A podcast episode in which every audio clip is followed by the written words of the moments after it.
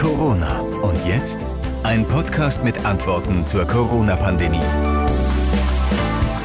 Wir stehen kurz vor den Sommerferien in Nordrhein-Westfalen. Wenige Tage noch kann man sagen. Wir blicken auf ein wirklich turbulentes, zum Teil sehr anstrengendes Corona-Schuljahr zurück. Mit Maskenpflicht, mit äh, Popeltests, dann kamen die Lolli-Tests irgendwann, äh, mit Distanzunterricht, auch mit Präsenzunterricht, lange Zeit mit Wechselunterricht. Es war unglaublich viel los. Und wir fragen uns auch, wie wird das wohl werden im kommenden Schuljahr, nach den Sommerferien? Darüber reden will ich mit NRW-Schulministerin Yvonne Gebauer. Hallo, Frau Gebauer. Ich grüße Sie, Herr Nassiandi. Sie haben eben beim Begriff Popeltest ein bisschen gezuckt. Ist nicht so schön, ne?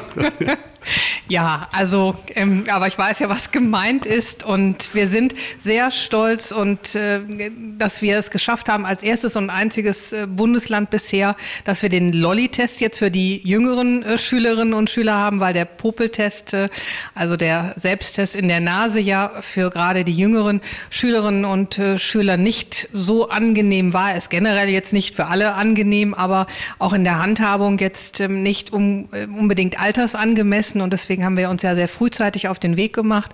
Gleichwohl sind wir froh, dass wir den Selbsttest für die ähm, Nasen für die älteren Schülerinnen und Schüler haben und den sogenannten Lolli-Test dann für die jüngeren. Frau Ministerin, danke, dass Sie sich die Zeit nehmen für unsere Fragen, zeitgleich bei uns im Radio und in unserem Podcast Corona und jetzt. Ich habe unglaublich viele Fragen von Hörern bekommen. Ähm, zunächst habe ich aber erstmal eine, eine, eine persönliche Frage. Wenn Sie sich so an Ihre eigene Schulzeit zurückerinnern, ich sage mal achte Klasse, Yvonne Gebauer in der achten Klasse. Und Sie hätten so ein Schuljahr hinter sich, wie das, was die Schülerinnen und Schüler jetzt hinter sich gebracht haben. Mit Maskenpflicht, mit Tests, mit Wechselunterricht. Was hätten Sie darüber gesagt? Wie hätten Sie empfunden? Was hätten Sie gesagt? Ich wäre froh und dankbar, dass es jetzt vorbei wäre, dass nur noch ja, knapp zehn Tage äh, abzuleisten wären und ja, dass man sich wünscht, dass ein solches Schuljahr tatsächlich ein einmaliges Schuljahr bleibt, dass wenn man sich damit befasst hat, ja man schon gesehen hat, dass sich alle äh, bemüht haben, hier dieses Schuljahr trotzdem gut zu Ende zu bringen, auch versöhnlich zu Ende zu bringen. Aber es bleibt natürlich ja, es bleibt dabei, dass wir den Schülerinnen und Schülern sehr viel abverlangt haben, dass sie viel haben entbehren müssen. Und all das hätte ich in dem Augenblick auch gedacht. Und mein größter Wunsch wäre, wie es jetzt in einer anderen Funktion ist, dass wir ein solches Schuljahr nicht noch mehr erleben müssen. Lassen Sie uns direkt in die Fragen der Hörerinnen und Hörer steigen, denn zur Frage, was muss passieren, damit so ein Schuljahr nicht nochmal stattfindet, kommen wir auch später mal. Aber ich möchte mit einer Frage einsteigen, die ähm, ja die allerhäufigste Frage war ähm, der E-Mails und Nachrichten, die uns erreicht haben.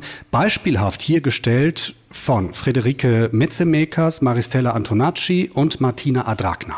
Hallo Frau Gebauer. Wieso müssen Schulkinder, ich denke vor allem an Grundschüler, in den Klassenräumen trotz negativem Test, Lüften der Räume und Abstand eine Maske tragen. Erwachsene mit negativem Test, also auch die nicht geimpften, haben demnach viel mehr Rechte als unsere Schulkinder. Wir waren am Wochenende in einem Restaurant. Wir mussten am Eingang die Maske tragen, aber durften sie an unserem Platz abnehmen. Meine Frage jetzt an Frau Gebauer. Warum müssen unsere Kinder im Unterricht immer noch die Maske tragen, obwohl sie zweimal die Woche getestet werden, immer in nur einem Klassenverband zusammensitzen, das heißt, sie werden ja nicht gemischt und viele Lehrer sogar schon geimpft sind? Frau Gebauer, geben Sie sich bitte einen Ruck und lassen Sie die Kinder bei solch hohen Temperaturen nicht mit Maske im Unterricht sitzen. Ich würde gerne wissen, wieso in NRW immer noch eine Maskenpflicht im Unterricht äh, besteht, obwohl die Inzidenz ähm, schon unter 10 liegt. Wir wissen ja mittlerweile, dass die Kinder keine Pandemietreiber sind und ähm, auch hohe Ausbrüche in äh, Schulen äh, nicht stattgefunden haben. Also denke ich, dass wir jetzt langsam an die Kinder denken müssen und ähm, gerade bei den hohen Temperaturen mal vielleicht darüber nachgedacht werden sollte, ob die Kinder auch im Unterricht ihre Masken ausziehen dürfen. Ja, Frau Gebauer, Kinder sind keine Pandemietreiber. Warum noch Maske im Unterricht? Können Sie sich da nicht einen Ruck geben? Ja, das liegt nicht äh, allein an mir. Das sind ja Entscheidungen, die die Landesregierung trifft, im Besonderen gerade was das Thema Maske anbelangt, auch in engster Abstimmung mit dem Gesundheitsministerium. Und natürlich schauen wir auch immer darauf, äh, was das Robert Koch Institut an der Stelle weiterhin sagt und Robert Koch Institut sagt weiterhin, dass äh, die ähm, Gefahrenlage immer noch als sehr hoch eingeschätzt wird. Aber der Grund ist natürlich auch der, dass ähm, wenn Sie in ein Restaurant gehen, dann ist das ein freiwilliger Besuch. Sie müssen das nicht tun, Sie können das tun. Sie setzen sich einer Gefahr aus oder auch nicht. Aber sie machen das freiwillig. Bei uns gibt es die Schulpflicht. Das heißt, die Kinder müssen in die Schule. Sie haben ein Recht auf Bildung und es gibt eben, wie gesagt, die Anwesenheitspflicht in der Schule. Und ich habe natürlich, beziehungsweise die Landesregierung, wir haben eine Fürsorgepflicht gegenüber den Schülerinnen und Schülern gegenüber den Lehrerinnen und Lehrern, aber auch dem sonstigen Personal. Ich nenne an der Stelle jetzt mal bewusst auch die OGS-Mitarbeiterinnen und Mitarbeiter, weil die sich ähm, mitunter zu Recht vergessen fühlen. Die gehören genauso zum Schulalltag dazu wie die Lehrerinnen und Lehrer auch. Und dann müssen wir abwägen. Das Recht auf Bildung mit ähm, dem Recht auf Gesundheitsschutz. Und wir haben uns jetzt entschieden und haben gesagt, ja, für die letzten Tage lockern wir im Außenbereich. Das heißt, die Schülerinnen und Schüler können ähm, auf dem Pausenhof dann ohne Maske sich aufhalten. Aber in den Klassenräumen können wir den Abstand nicht einhalten. Das aber Bayern hat das doch auch beschlossen jetzt. Ja, Bayern hat aber noch fünf Wochen Unterricht. Wir haben jetzt noch zehn Tage. Und ich sag mal, ähm, ich glaube, wir bekämen eine ganz andere Debatte. Wir haben die strengen Regelungen noch des ähm, Robert Koch Institutes, was die Quarantänemaßnahmen anbelangt. Und ich möchte vermeiden, dass gerade diejenigen, die jetzt ähm, ein besonderes Schuljahr hinter sich haben, sowohl die Schülerinnen und Schüler als auch die Lehrkräfte, aber auch die Eltern, die ja auch ein besonderes Schuljahr für ihre Kinder oder mit ihren Kindern jetzt äh, zu Ende bringen, dass jetzt noch Quarantänemaßnahmen verhängt werden, weil eben das Robert Koch Institut die Lage nach wie vor noch als hoch einstuft. Und dann Folgendes passiert, dass die Kinder noch vor den Sommerferien, vor dem Beginn der Sommerferien jetzt in Quarantäne geschickt werden, geschickt werden müssen, laut Anweisung durch die Gesundheitsämter. Und ähm, da muss ich sagen, das möchte ich jetzt in diesen letzten Tagen noch vermeiden. Wir hatten in der vergangenen Woche drei Tage, die extrem heiß waren. Das war eine besondere Belastung nochmal für alle Beteiligten, ganz besonders für die jüngeren Schülerinnen und Schüler. Aber an der Stelle denke ich, ähm, ist es besser, jetzt nochmal mit Maske auch im Unterricht, aber der Erleichterung auf dem Schulhof, dafür aber den sicheren Start auch in den wohlverdienten Urlaub. Okay, also in meinen Worten zusammengefasst, Sie wollen auf Nummer sicher gehen. Was für Abwägungen finden denn statt im Ministerium? Nur, dass wir das mal verstehen. Also das ist ja keine so abwegige Frage. Lassen wir doch die Maskenpflicht weg im Unterricht. Äh, wie denken Sie darüber nach? Stehen Sie vielleicht kurz davor, so sowas zu entscheiden? Oder wann, wann, wann soll das denn entschieden werden, wie es weitergeht? Das ist also eine Frage, die natürlich jetzt seit schon geraumer Zeit im Raum steht. Wir bekommen natürlich genau wie Sie ähm, viele, viele Anfragen von Eltern, aber auch von Lehrerinnen und Lehrern, die sich dazu verhalten zum Thema Maskenpflicht. Das ist ein Bereich. Und sagen, was passiert jetzt? Ähm, können wir lockern? Dürfen wir lockern? Gibt es noch weiter die Maskenpflicht? Und die Meinungen gehen von bis. Die ja, aber was, was sind denn die Kriterien, mhm. anhand derer dann irgendwann entschieden werden kann, die Maske kann im Unterricht zu Hause bleiben. Die Kriterien liegen ja nach wie vor auf der Hand. Es sind dieselben Kriterien, die wir zu Beginn des Jahres hatten.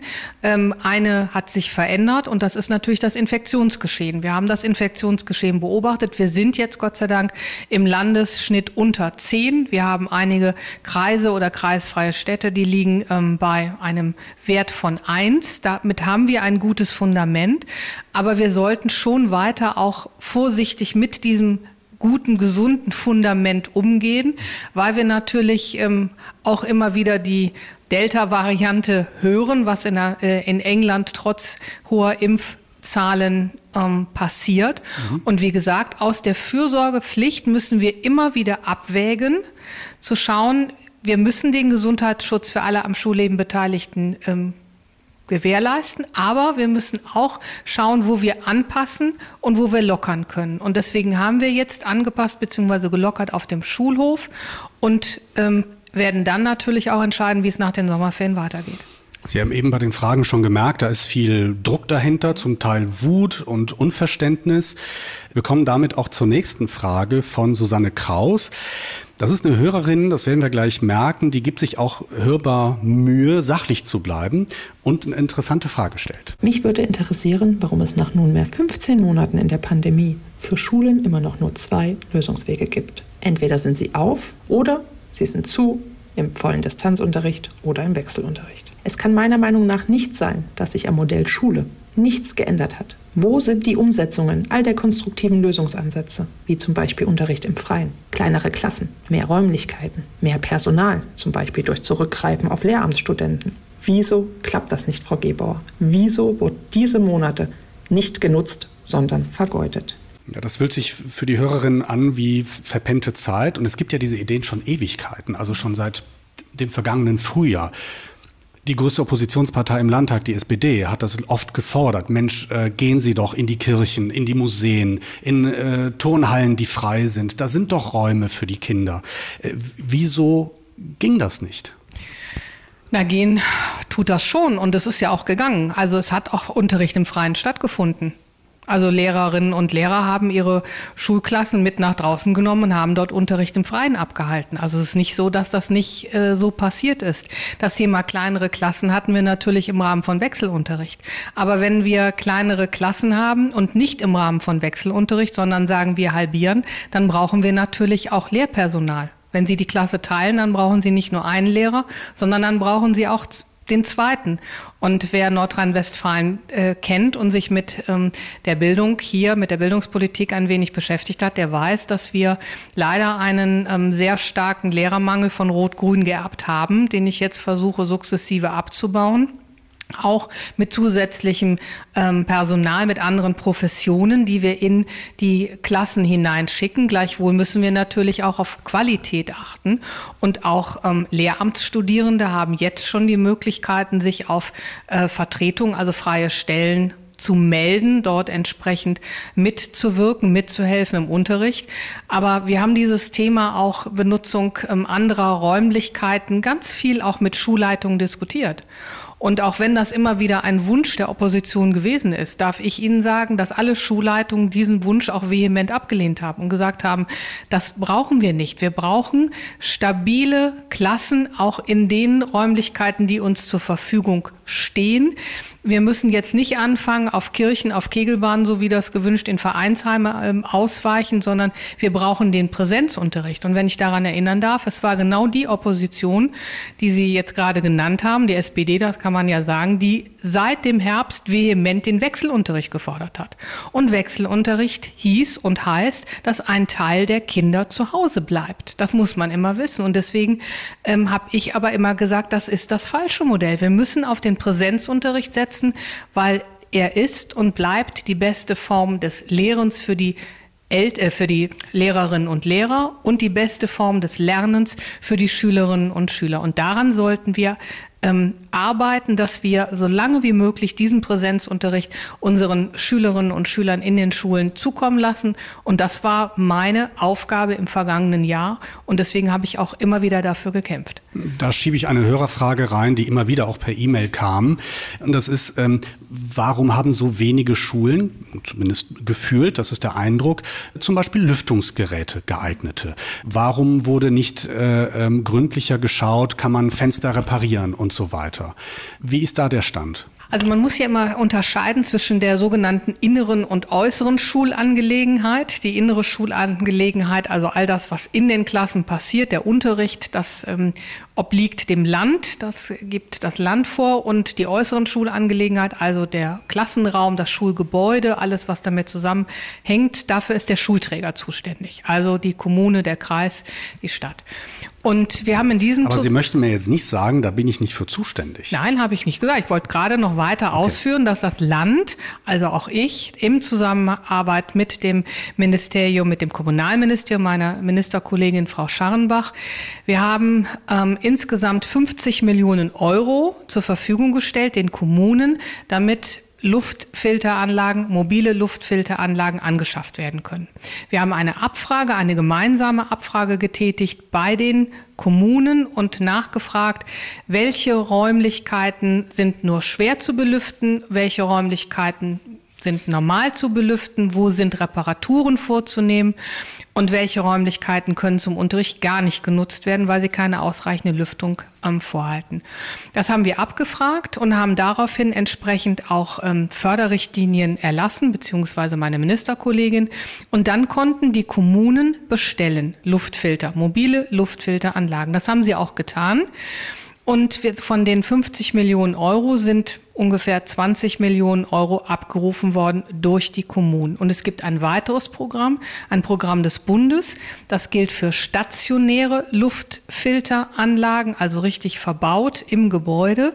Dort stehen 500 Millionen Euro zur Verfügung, die über die Kommunen abgerufen werden können. Also es ist nicht so, dass sich ähm, Land und Bund nicht dafür interessiert haben, dass Luftfilteranlagen, ob mobil oder stationär, an die Schulen kommen. Aber für das Bestellen, für das ähm, Einrichten bzw. für das Installieren sind die Schulträger zuständig. Lassen Sie uns über den Distanzunterricht reden. Dazu muss man sagen, dass es seit einigen Tagen eine Studie gibt der Goethe-Uni Frankfurt. Ich fasse das in meinen Worten zusammen, so als Überschrift. Die sagen, äh, die, die haben andere weltweite Studien ausgewertet und sagen, so über den Daumen gepeilt, äh, der Distanzunterricht ist äh, so wertvoll wie sechs Wochen Sommerferien. Also vielleicht mal äh, vielleicht mal ganz nett zur Entspannung, aber richtig gelernt haben die Schülerinnen und Schüler nicht. Sie haben sogar eher was verlernt. So, das sei vorweg gesagt. Äh, mit Blick auf dieses digitale Lernen oder auf das, das, äh, das Distanzlernen, das Lernen mit Computer und Tablet, gibt es äh, viele Fragen von Hörerinnen und Hörern. Sabine Lehmann zum Beispiel wundert sich sehr über die, ich nenne das mal, schlechte Koordination der Möglichkeiten. Guten Tag, Frau Gebauer. Mich würde einmal interessieren, warum digitale Endgeräte, wie zum Beispiel iPads, bestellt werden, was ja grundsätzlich löblich ist, jedoch absolut keinen Sinn macht, wenn die Schule nicht mit WLAN ausgestattet ist. Wäre es nicht sinnvoller gewesen, zunächst eine Bestandsaufnahme zu machen, bevor man Endgeräte bestellt, damit, wenn das Internet irgendwann in der Schule angekommen ist, diese nicht schon wieder technisch überholt sind? Ja, diese Hinweise bekommen wir immer wieder. Auf der einen Seite ist was Tolles da, auf der anderen Seite fehlt aber sozusagen eine Anschlussmöglichkeit. Ja, entweder Tablets sind da, aber kein WLAN oder tolles, schnelles WLAN, aber keine Tablets. Frau Ministerin. Vielleicht noch mal ein Satz zu der Studie. Die Studie bezieht sich auf das Frühjahr 2020, also auf den Zeitpunkt, an dem wir tatsächlich am 13. März alle Schulen bundesweit geschlossen haben und dann eben die laufenden Monate. Ich glaube, wenn Sie diese Abfrage heute machen würden, käme ein anderes Bild heraus. Und man darf nicht vergessen, das ist ja eine weltweite Studie mit ganz unterschiedlichen Voraussetzungen in den jeweils einzelnen Ländern. Aber jetzt zurück zu Nordrhein-Westfalen. Wir hatten hier und haben hier nach wie vor ein großes Aufholprogramm zu absolvieren, was ähm, die Digitalisierung unserer Schulen anbelangt. Ich muss mal einen ganz kurzen Blick zurückwerfen. Im Jahre 2016 waren gerade mal 13 Prozent aller öffentlichen Schulen an ein leistungsfähiges Netz angeschlossen. Damit kann man natürlich im digitalen Unterricht nicht wirklich gut arbeiten. Das heißt, wir müssen, müssen hier mussten und müssen weiter viel investieren und schnell arbeiten. Wir haben es jetzt geschafft, dass ähm, weit über 66 Prozent aller Schulen jetzt an ein leistungsfähiges Netz angeschlossen sind. Und Ende des Jahres 22, 2022 sollen es dann alle Schulen hier bei uns in Nordrhein-Westfalen sein. Wir müssen aber gleichwohl parallel arbeiten. Wir haben gesagt, wir müssen es schaffen, unsere Lehrerinnen und Lehrer mit digitalen Endgeräten auszustatten. Wir müssen es aber auch schaffen, unsere Schülerinnen und Schüler mit digitalen Endgeräten auszustatten. Und den ersten Schritt haben wir jetzt vollzogen, auch mit Hilfe des Bundesprogrammes, nämlich die Schülerinnen und Schüler, die aus besonders bedürftigen Familien kommen, mit digitalen Endgeräten auszustatten. Das Land hat nochmal 55 Millionen Euro obendrauf gelegt, sodass wir mit 178 Millionen Euro jetzt ähm, über die Kommunen haben digitale Endgeräte für diese Schülerinnen und Schüler ähm, anschaffen können. Und natürlich braucht es für digitales Arbeiten auch einen leistungsfähigen Anschluss. Daran wird zurzeit wirklich unter Hochdruck gearbeitet. Dafür ist das Digitalministerium zuständig. Wir statten momentan auch pandemiebedingt sukzessive die Schülerinnen und Schüler aus. Wir bilden unsere Lehrerinnen und Lehrer fort. Wir haben digitale Module verbindlich, verpflichtend und prüfungsrelevant im Studium wenn mhm. also jetzt die neuen Lehrkräfte dazukommen, bringen die diese dann auch entsprechende Erfahrungen mit. Alles muss parallel passieren, damit wir jetzt im Rahmen der Digitalisierung unserer Schulen diesen großen Schritt nach vorne gehen. Wir haben einen enormen Schwung erfahren jetzt in der Pandemie und den gilt es jetzt aufzugreifen, mitzunehmen und auszubauen. Aber so richtig rund läuft das noch nicht. Das müssen Sie schon äh, zugeben. Ja, das, da gibt es noch das, viel zu tun. Also ich würde jetzt mal sagen, das hängt auch an den Schulen. Es hängt auch an den Schulträgern. Es gab äh, viele Schulträger, die sich bereits frühzeitig auf den Weg gemacht haben und unabhängig des Landes und ihre Schulen zukunftsfähig ausgestattet haben, nämlich mit digitalen Endgeräten, sowohl für die Schülerinnen und Schüler als auch für die Lehrkräfte.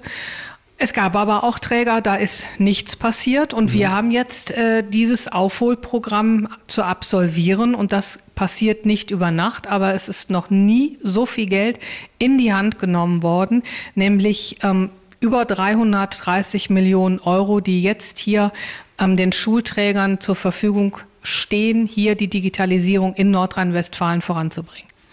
Das eine ist sozusagen die Hardware für den Distanzunterricht, das andere sind die Inhalte. Wenn wir uns das Thema Digitalunterricht, Distanzunterricht etwas genauer angucken, habe ich den Eindruck gewonnen, dass es äh, offenbar nicht gut genug geregelt ist, wie dieser Unterricht denn eigentlich ablaufen soll. Also uns haben sehr viele Fragen äh, von Eltern erreicht, die enttäuscht sind. Die hätten mehr von ihrer Schule und von ihren Lehrern erwartet. Miriam äh, Steingräber-Hens zum Beispiel und Tatjana Dietrich ähm, stellen diese Fragen. Sehr geehrte Frau Gebauer, ich als Vollzeitmutter eines äh, fast 15-jährigen Schülers hätte folgende Fragen an Sie. Wie kann es äh, im Homeschooling sein, dass die Schüler während ihres Online-Unterrichtes maximal zehn Minuten Zeit haben, Fragen zu stellen, danach die Lehrer aus diesen Online-Unterrichten rausgehen und die Kinder auf sich selber gestellt sind? Ähm, das Problem ist natürlich, als die wieder zurück in den Präsenzunterricht kamen, dass ähm, direkt die Klausuren geschrieben wurden und dementsprechend ist natürlich auch der Schnitt der Klassenarbeiten ausgefallen, ähm, was natürlich sehr zur Besorgnis der Schüler führt, weil ähm, ja es ja keine blauen Briefe gab. Wir als Eltern momentan wirklich auf dem Schlauch stehen, ob unsere Schüler versetzt werden oder nicht. Wie wollen Sie sicherstellen oder wie wollen Sie die Lehrer dazu bringen, Webunterricht anzubieten? Und wie wollen Sie es kontrollieren, dass die Lehrer das tatsächlich anbieten? Also ich habe den Eindruck, das ist an manchen Schulen richtig super gelaufen, an manchen, naja.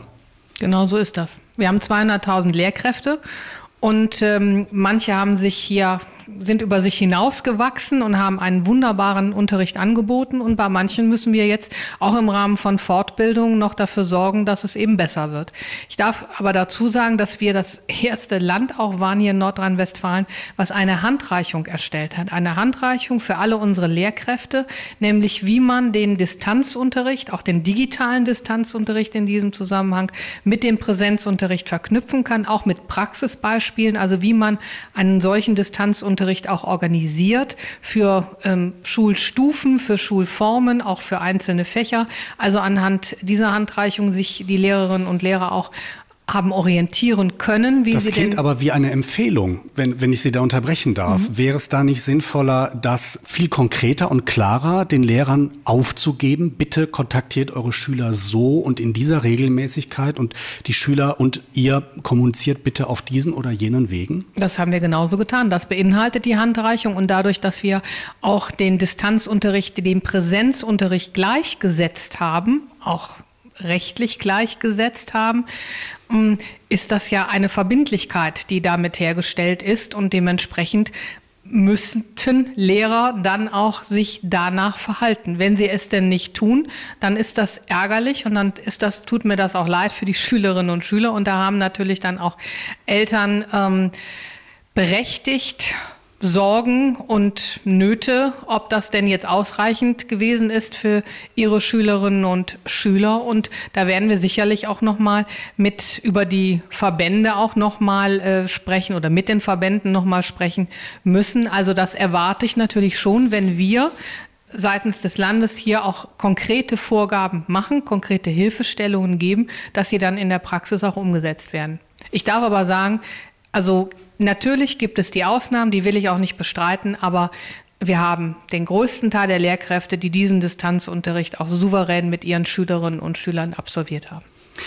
Wir wollen auch in die Zukunft blicken, nach vorne schauen. Die Frage ist ja, ähm, wie soll es im kommenden Schuljahr mit den Corona-Maßnahmen weitergehen? Es gibt da auch viele Wortmeldungen. Äh, eine davon ist äh, von Nicole Pauleweit, äh, die sich da Sorgen macht. Ja, hallo, mein Name ist Nicole. Ich habe zwei Kinder, davon geht eins in die dritte Klasse einer Grundschule. Frau Gebauer, ich habe ein paar Fragen an Sie und ich hoffe, Sie können mir die auch beantworten. Was passiert, wenn im Herbst die Zahlen wieder nach oben gehen sollten? Werden die Kinder dann sofort wieder in den Distanzunterricht geschickt oder gibt es jetzt, ich sag mal, in den acht Wochen oder zwölf Wochen, die jetzt vielleicht noch Zeit sind, gibt es einen Masterplan, wie es dann weitergeht? Mich würde auch interessieren, Frau Gebauer, wie man das ja, oder wie Sie das mit Ihrem Gewissen vereinbaren können. Das, was Tausende von Schülern jetzt anderthalb Jahre teilweise mitgemacht haben, diese Defizite, die die Kinder aufgebaut haben, weil die Eltern teilweise nicht helfen können und auch nicht helfen wollen. Was passiert mit diesen Kindern? Gibt es da irgendwelche Hilfspakete? Ist da irgendwas in Planung? Das würde mich mal interessieren. Vielleicht zur Aufteilung. Fangen wir mit den Defiziten an. Also das ist ja unbestritten, dass es sehr viele Schülerinnen und Schüler gibt, die einfach den Anschluss verloren haben im Stoff. Was machen wir da? Da haben wir ja im letzten Jahr schon mit begonnen, indem wir ein ähm, Programm aufgelegt haben in den Sommerferien die Extrazeit, die wir jetzt äh, noch mehr konkretisiert haben, noch flexibilisiert haben, auch noch die Universitäten mit dazugenommen haben. Extrazeit zum Lernen, also zu schauen, wo liegen denn die Lücken, was können wir denn den Schülerinnen und Schülern anbieten. Dafür haben wir 36 Millionen Euro in die Hand genommen. Das Programm ist aufgelegt bis zu den ähm, Sommerferien 2022, Ende der Sommerferien 2022. Und das findet aber nicht nur in den ähm, Ferienzeiten statt, sondern auch unter der Woche oder auch am Wochenende, wo eben entsprechend Träger vor Ort besondere Maßnahmen anbieten für diese Kinder, die jetzt ja den Anschluss, wie Sie es gesagt haben, verloren haben oder aber auch einfach schlicht und ergreifend jetzt nochmal nachlegen wollen. Also beides ist möglich. Es gilt für alle Jahrgänge, für alle Schülerinnen und Schüler aller Schulformen, auch für Schülerinnen und Schüler mit Handicaps. Und ähm, die Kommunen kennen das Programm was wir jetzt seitens des Landes anbieten. Und ja, fordern das auch regelmäßig ab. Wir haben jetzt äh, fünf Millionen, die abgerufen worden sind und mehrere tausend Maßnahmen, Gruppenmaßnahmen, mhm. aber auch Einzelmaßnahmen. Und dann kommt nach den Sommerferien das große Programm des Bundes noch dazu, aufholen nach Corona, das, was äh, der Bund sich hier entsprechend überlegt hat. Und ähm, auch da werden gezielt Maßnahmen kommen in Schulen, mhm. aber auch ähm, außerhalb von Schulen. Und äh, das betrifft Lerndefizite, aber es betrifft auch zum Beispiel Bewegungsdefizite. Viel Sport ist ja nun auch ähm, flach gefallen, hat nicht stattfinden können in den Vereinen oder auch draußen sonst. Und ähm, all das muss aufgeholt oder nachgeholt werden. Schwimmen zum Beispiel. Es wird mhm. viele Schülerinnen und Schüler geben, genau. die einfach in den letzten paar Monaten nicht schwimmen gelernt haben. Ich habe äh, sporadisch ein paar Rechercheanrufe gemacht bei größeren und kleineren Kommunen, habe nachgefragt, wie sieht es eigentlich aus, wie könnt ihr das, was das Land äh, aufgesetzt hat, wovon Sie eben erzählt haben, äh, extra Zeit zum Lernen, wie könnt ihr das nutzen? Und die Antwort, die ich bei zwei Kommunen, das war wirklich nur sporadisch, mhm. bekommen habe, war, tja, haben Sie schon mal was von Lehrer- und Lehrerinnenmangel gehört? können wir nicht machen. Wir haben niemanden, der diese extra Lernzeit quasi inhaltlich betreuen kann. Ja, das ist, das also, ist die andere Seite der Das Realität. ist ein trauriges Resultat, was Sie da aus den Kommunen schildern, weil ähm, das ist kein Programm, was Lehrkräfte bestreiten sollen. Lehrkräfte können das in ihrer Freizeit äh, nebenberuflich mit tun, aber es ist kein Programm, was aufgesetzt ist auf die Lehrkräfte, sondern es ist ähm, für Träger, für Vereine, auch für Sportvereine, die hier jetzt konkret an die Kinder herantreten und sie für ihr Programm begeistern, ob am Wochenende oder am Nachmittag. Also das hat jetzt nichts originär mit den Lehrkräften zu tun. Da steht ja noch eine andere Frage im Raum fürs nächste Schuljahr und das ist das Thema Schulschließungen. Ja, nein, vielleicht, vielleicht, vielleicht das Wechselmodell wieder. Äh, was soll da passieren? Deswegen noch eine Frage von äh, Julia Jankowski. Liebe Frau Gebauer, ja, als Familie müssen wir Ihnen wirklich ganz ehrlich sagen, dass wir schon sehr enttäuscht sind von dem Krisenmanagement bezüglich Bildung und Familie in NRW. Wir fühlen uns wirklich alleingelassen mit der Betreuung und der Beschulung unserer Kinder. Daher meine Frage an Sie. Was tut die Landesregierung, zum Beispiel in den Sommerferien, konkret, um eine weitere Schulschließung im Herbst zu vermeiden? Setzen Sie nur auf das Prinzip Hoffnung, dass genügend Menschen am Ende ähm, des Sommers geimpft sind? Oder gibt es auch konkrete Pläne, dass im gegensätzlichen Falle nicht wieder die Schulen geschlossen werden müssen? Und meine zweite Frage in dem Zusammenhang ist, ob Sie denken, dass bisher auch wirklich genug getan worden ist, um die Schulen zu einem sicheren Ort zu machen. Vielen Dank. Also erster Teil der Frage, was tun Sie, damit Schulen so lange wie möglich offen bleiben können? Ja, wir testen wir impfen. Wir haben weiter die Hygienemaßnahmen vor Ort. Das sind natürlich alles ähm, Maßnahmen, die Schule sicherer machen. Und ich bin so ein bisschen verwundert, weil ich bin sehr angegriffen worden dafür, dass ich mich so vehement für den Präsenzunterricht eingesetzt habe, so lange dafür gekämpft habe, immer wieder gesagt habe, wir müssen die Schulen offen halten und Präsenzunterricht ist und bleibt die beste Form des Lernens. Es gab nur dann mal einen Punkt, an dem ich auch gezwungen gewesen bin, aufgrund der Tatsache, dass der Bund sich darauf verständigt hat, dass eben ab dem Inzidenzwert 165 die Schulen zu schließen sind. Da blieb mir als Schul- und Bildungsministerin in Nordrhein-Westfalen gar nichts anderes übrig. Ja, aber ist es denn nicht Ihre Aufgabe als Ministerin, dafür zu sorgen, dass Sie immer eine Wahl haben? Naja, aber wenn der Bund entscheidet, dann habe ich keine Wahl mehr. So einfach ist das. Das betraf alle Länder. Der Bund hat im Rahmen seines äh, Infektionsschutzgesetzes entschieden, ab dem Inzidenzwert 165 werden die Schulen bei uns in Nordrhein-Westfalen geschlossen, beziehungsweise im ganzen Bundesgebiet. Und da habe ich als Ministerin, als Schul- und Bildungsministerin eines Landes, genau wie alle meine anderen Kolleginnen und Kollegen, gar keine Chance gehabt, anders dagegen vorzugehen. Fragen wir mal konkret, wird es Schulschließungen geben im nächsten Schuljahr? Nach mir nicht. Wenn der Bund wieder ähm, auf die Idee kommen sollte, hier einzugreifen, dann bleibt mir, wie gerade schon gesagt, keine Wahl. Wird, es, wird die Maskenpflicht im Unterricht bleiben im nächsten Das Schuljahr? werden wir sehen, wie, die Mas wie die sich das Infektionsgeschehen an dieser Stelle weiterentwickeln wird. Ich, ich sage das auch immer ganz deutlich. Jeder hat es in der Hand. Jeder kann sich impfen lassen und jeder kann sich auch entsprechend an die Regeln halten, die wir alle kennen. Und äh, je mehr sich daran halten, desto niedriger ist das Infektionsgeschehen und desto mehr können wir uns an anderer Stelle Lockerungen und Freiheiten erlauben. Wird es wird an Alternativen zu entweder öffnen um jeden Preis oder schließen gearbeitet? Das war ja auch eine Frage von Hörern. Also schließen um jeden Preis wird es nicht geben. Nein. Also wir haben uns ganz klar, auch der Ministerpräsident heute nochmal, das haben uns alle auch als Kultusminister im Rahmen der Kultusministerkonferenz dafür ausgesprochen, dass die Schulen offen bleiben müssen. Die Kinder waren die Leidtragenden, die am meisten unter dieser Pandemie gelitten haben und auch noch weiter leiden werden, weil die Folgen ja noch bestehen bleiben, auch wenn jetzt äh, irgendwann der Zeitpunkt kommt, wo wir den Zenit überschritten haben sollten. So hoffen wir ja alle. Aber natürlich der, der größte, der wichtigste Ansatz ist, dass wir ihnen Normalität zurückgeben. Und Normalität heißt Schulbesuch und Schulbesuch mit allem, was dazugehört, mit Klassenfahrten, mit vollem Unterrichtsangeboten mit Austausch, mhm. mit allem, was man so als Schüler in seiner Schulzeit durchlebt und durchläuft. Können Sie ausschließen, dass das Thema Impfung jemals Bedingung sein wird zur Teilnahme am, am Präsenzunterricht? Daraufhin haben wir uns verständigt, ja, als Kultusminister und ich habe das auch im Kabinett gesagt. Impfung oder das Geimpftsein darf nicht Voraussetzung sein, ähm, die Schule zu besuchen. Nein. Frau Geber, ich habe den Eindruck, es muss trotzdem noch viel geklärt werden. Eben kam auch die Frage, wie nutzen Sie die Sommerferien, für das, äh, um das nächste Schuljahr vorzubereiten? Ja, wie nutzen Sie sie denn?